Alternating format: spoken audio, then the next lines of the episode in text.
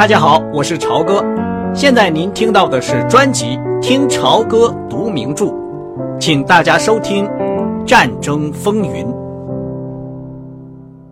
修克里夫兰只穿着长袜子的双脚搁在办公桌上，面前是一堆摊开的报纸，报纸的最上面是一份《纽约时报》。《纽约时报》为了适应形势的需要，空前的使用了。八个通栏的斜体字标题：德军进攻波兰，城市遭轰炸，港口被封锁，但泽被接纳加入德国。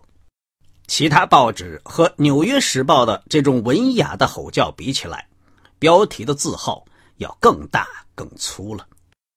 克利夫兰穿了一件衬衫，斜靠在转椅里。一只电话听筒夹在他的头和左肩之间，正用一支红铅笔在一叠黄色的打字纸上迅速地做着记号。他一边喝着咖啡，一边在说话。克利夫兰在广播界已经干了八年，他对这套玩意儿已经相当熟练了。虽然在表面上看起来他既紧张又满意，但他的声音还是带着怒气。他上午的节目叫做《本市名人动态》，专门采访那些路经纽约的著名人士。战争危机突然怒吼着冲进了哥伦比亚广播公司，把克利夫兰的秘书抢到了新闻编辑部。现在他正在向人事科提出抗议，或者说他正想这样做。他给人事科经理的电话一直都没有打通。一个头戴黑色扁平草帽的小个姑娘出现在门口，在她背后，在哥伦比亚广播公司新闻编辑部的大办公室里，战争新闻引起的骚乱有增无已。秘书们忙着咔嗒咔嗒的打字，或是拿着稿件急急忙忙的走来走去；助手们端着咖啡和夹馅面包在跑来跑去；只穿衬衫的男人们。围着嗒嗒作响的电传打字机，好像人人都在吆喝抽烟。您是克利夫兰先生吗？姑娘的声音很甜，但有些颤抖。那双惊恐的圆眼睛，使她看上去大约不过只有十六七岁。克利夫兰把手摁住话筒，问道：“什么事情？人事科让我上来找您。让你，老天爷！”你多大了？我今年二十岁。克利夫兰好像有点不相信，但他还是挂上了电话。你叫什么名字？梅德林·亨利。克利夫兰叹了一口气。呃，好吧，梅德林，想要赌钱呢，就要懂诀窍。那么，摘掉你的帽子，马上就干活，好不好？请你先给我。再买一杯咖啡和一个夹馅面包，还有明天用的稿子。他用手拍了拍那叠黄纸，说：“都要打出来。”梅德林再也隐瞒不下去了。他原来是到纽约来买衣服的，突然爆发的战争促使他走进哥伦比亚广播公司，看看他们要不要临时女职员。在人事科里。一个不耐烦的女人塞给了他一张纸，问了他几个有关他学历的问题，就让他上楼去找克里夫兰。你去和他谈吧，要是你中他的意，我们就可以雇佣你。克里夫兰老是嚷着要个姑娘，我们这里可实在抽不出人了。梅德林跨进房间，在房子中间站着，摘下帽子拿在手里。他承认自己还没有被录用，他原是到纽约来闲逛的，家住在华盛顿，还要返回学校去念书。他想到这里就感到很心烦，因为他太怕他父亲了，简直什么事儿都不敢做。刚才是出于一时的冲动，走进了哥伦比亚广播公司。他一边微笑着听他说，一边眯缝着眼睛打量着他。他穿了一件没有袖子的红布衣服，由于在海上过的周末，气色非常好。那么，梅德林，你说这些是什么意思？你到底想不想干这个工作？我是在想，我能不能过一星期左右再来？他脸上的笑容消失了，又拿起电话话筒。我还是要人事科。好吧，没有问题。你过些时候再来吧，梅德林。梅德林突然说道：“我马上就去给您拿咖啡和夹馅面包，这我可以做得到。我今天也可以把您的稿子打出来。我能不能在您这儿干三星期呢？二十四号以前我不用回学校去。我父亲要是知道了，他准饶不了我。不过，我不在乎了。”你父亲在哪儿？在华盛顿吗？他在柏林，他是那儿的海军武官。什么？休克里夫兰放下电话，把脚从桌子上放下来。你说你父亲是我们驻纳粹德国的海军武官？是的。真没有想到。好吧，那你就是海军的子女了。克利夫兰把一张五块钱的钞票往桌上一扔，“好吧，梅德林，请给我买个夹馅面包，要白肉、莴笋、胡椒、蛋黄酱，再来一杯咖啡。别的事情咱们以后再谈。哦，也给你自己买个夹馅面包。”“是的，克利夫兰先生。”梅德林拿起那张钞票，跑到了外面的大厅，站在那儿发起呆来。他听过几次本市名人动态的节目，他马上辨别出了克利夫兰那独特的感情丰富的爽朗的声音，真是一个地道的广播员，而且他有自己的节目。突然之间，他现在竟然在为他工作了。这就是战争时期。一个手里拿着一袋食品的姑娘，嗖的一下从他身边过去了。他立刻就明白了该到哪儿去买面包。已经有二十来个叽叽喳喳的女孩子，拥在走廊外面那个小餐馆的零售柜台旁了。梅德林走出去，到了麦迪逊大街上，他站在温暖的阳光下，眨巴着眼睛。纽约的活动还像过去一样，人群在便道上行走，小汽车、大轿车。喷着烟，来来往往，川流不息的过去。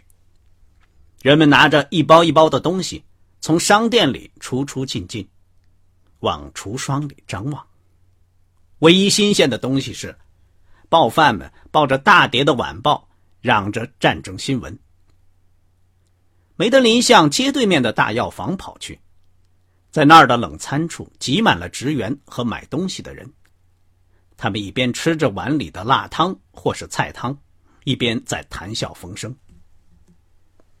看上去还是往常那些人，在药店里熙来攘往，在买着牙膏、洗涤剂、阿司匹林、糖果和便宜的座钟。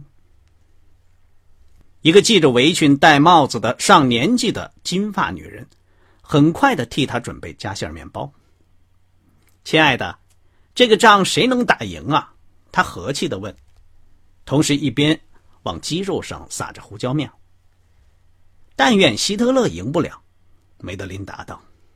是啊，是啊，希特勒不是个重要人物吗？我看这个人是个疯子，我总这么说，这下可应验了。他把面包递给梅德林。好了，亲爱的，既然咱们不卷进去，管他谁赢呢？梅德林买了份晚报，标题特别大，可是没有什么新消息。只要能看着如此戏剧性的第一版，就是新的乐趣。虽然战争离这儿很远，可是梅德林觉得血管里的血突然流得快了。在这些标题中间，升起了自由和新的行动的气息。总统立即十分坚定的宣布：美国。不卷入这场战争，但事情的发展从现在起可大不相同了，卷进去是不可避免的了。梅德林的脑子里一直在盘算着怎么样给父亲写信。要是他能得到这个工作就好了。克里夫兰又把脚放到了桌子上，脸上带着轻浮的笑容，在打电话。他向梅德林点点头，同时一面以热情的低沉声音继续劝说一个女孩子和他到美女餐厅会面，同时一面狼吞虎咽的吃起他的面包来。他问梅德林。你为什么不吃那一份？梅德林说：“我还不饿呢。”哦，是吗？真的吗？我可不想抢你的吃。克利夫兰放下话筒，打开了他那包夹馅面包。一般说来，我白天吃的不多，可是现在都这么在谈论战争。他咬了一大口，接着说：“太感谢了，我发誓。”我简直就像在参加葬礼时候那么的饿。你没有记得你在参加葬礼的时候有多饿吗，梅德林？我想，看着这么个倒霉蛋儿给埋到土坑里，你就会觉得活着是多么快乐，对不对？好了，听着，你是想在我这儿干三个星期，对吧？OK，那样也好，这给我一个机会了解一下人事科到底是怎么回事。他拿起了一个棕色的信封，对他晃了晃。你知道，Justin Cooper 住在圣莱吉斯旅馆六四一号房间。这是本市名人动态稿子的样本，请给他送过去。我们大概这个星期四会请他过来。Justin Cooper，您说的是那个电影明星吗？梅德林吃惊之下，像他母亲一样，用高亢的音调。说起话来，还会有谁？他也许会问你一些关于广播和关于我的问题，所以仔细听着，把我的话牢牢记在脑子里。我们是在一间没有观众的小播音室里工作，非常的舒服。这是一间有扶手椅、书籍和一张地毯的房间，十分精美，像家庭里的书房一样。罗斯福夫人。就是在这间房间里广播他的节目的。如果他需要的话，我们可以把稿子用特大号的字打出来。他可以广播五到十五分钟，整个节目大概需要一个半小时。我是从一九三四年起在洛杉矶开始这个节目的，干了三年。那个时候我管这个节目叫饭后余兴，也许他听见过。当然，他也许很忙，没工夫问这些。不管怎么样，你要装的好像你已经干过一段时间了。梅德林简直慌了神，激动的说不出话来，马上伸手去拿信封。克利夫兰把信封给了他，说道：“准备好了吗？起锚吧！看在基督的面上，可别叫他签名。要是碰到什么问题，就给我打电话，可不要不回来了。”梅德林突然蹦出了一句：“一定是有些特别笨的姑娘在您这儿干过吧？”